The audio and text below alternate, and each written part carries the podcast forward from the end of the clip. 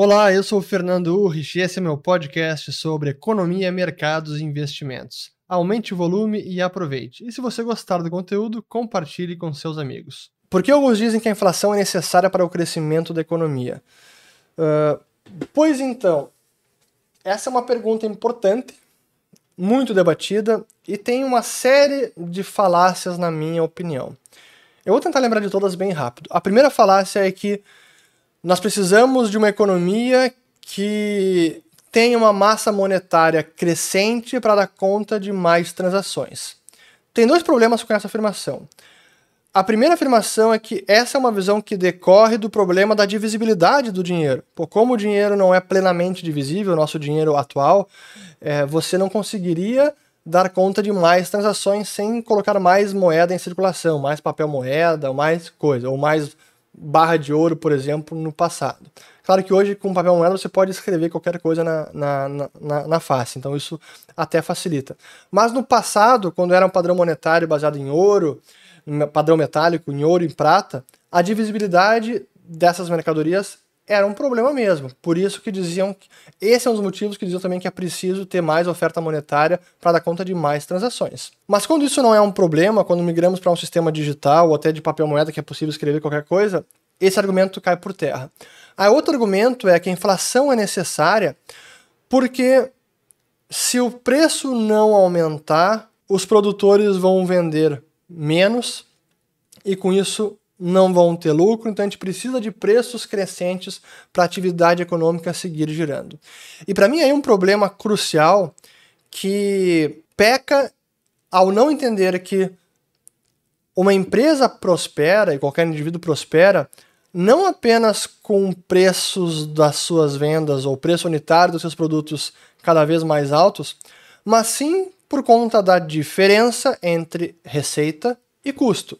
Então, se o preço unitário do meu produto cair, mas o, pre... o custo unitário do meu produto também cair, significa que esse diferencial ainda é positivo. Portanto, há lucro.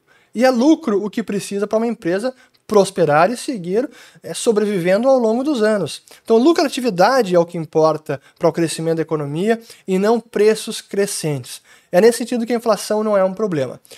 Outro argumento que normalmente acontece é que os humanos estão acostumados com os preços em alta, então eles não conseguiriam se adaptar com uma moeda deflacionária, uma moeda que se aprecia em poder de compra, como o Bitcoin, por exemplo. Então, os humanos não admitiriam ter o seu salário reduzido ou os devedores têm um problema para pagar uma dívida que cresce em poder de compra, ou seja, a dívida vai valendo cada vez mais ao contrário da inflação, onde o devedor é beneficiado porque a dívida vale menos. O primeiro argumento sobre indivíduos. Da mesma forma que indivíduos podem se adaptar a um cenário inflacionário, altamente inflacionário ou hiperinflacionário, com o artifício da correção monetária ou indexação, nós poderíamos também se adaptar a um cenário de deflação, onde pouco a pouco nós nos o nosso salário talvez pode até nominalmente ser menos, mas em termos reais vai ter um poder de compra menor.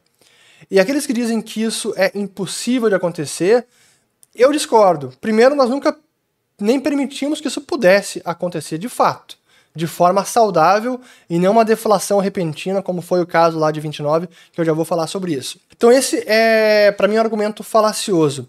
É, Voltando antes também sobre a lucratividade, nós hoje já temos várias indústrias que vivem numa, numa realidade deflacionária. Indústria de TI, computação, informática, dados, internet, é já uma realidade deflacionária onde ano após ano vendem computadores cada vez mais potentes, ou seja, preço caiu, e conseguem perdurar tendo lucratividade.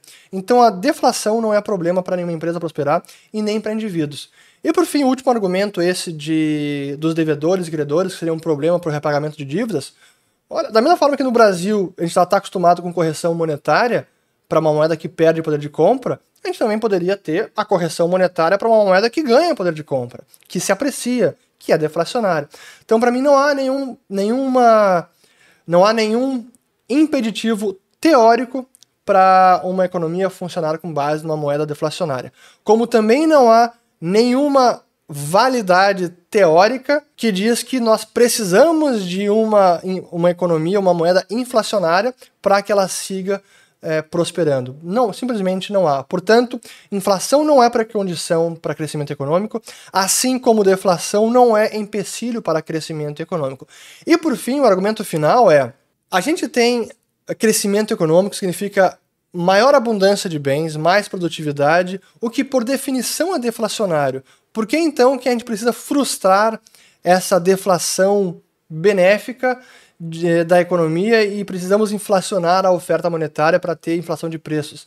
Não há essa necessidade. Então, o crescimento econômico, por definição, ele é deflacionário, significa mais bens e serviços, uma economia muito mais produtiva. O último argumento Sempre que eu dou essas puxadas de ar, eu lembro do Fernando Upur que me sacaneia e fez um meme comigo com essa puxando ar. Mas enfim, vou seguir puxando ar porque eu vou falando, falando, falando e, e esqueço de respirar. Mas enfim, o problema da deflação, ele está muito ligado à deflação, essa sim, nociva, que aconteceu depois da grande crise de 29, em que ali entramos num período de depressão econômica, porque essa foi uma deflação onde houve destruição da massa monetária.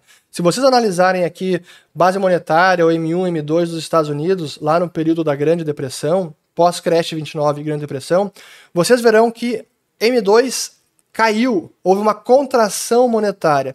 E por que houve essa contração monetária? Porque previamente houve uma brutal expansão monetária. E aí veio o crash, veio o boom, o, depois do boom econômico, do crash da bolsa, aquela expansão monetária, ela carrega consigo as sementes da sua própria destruição.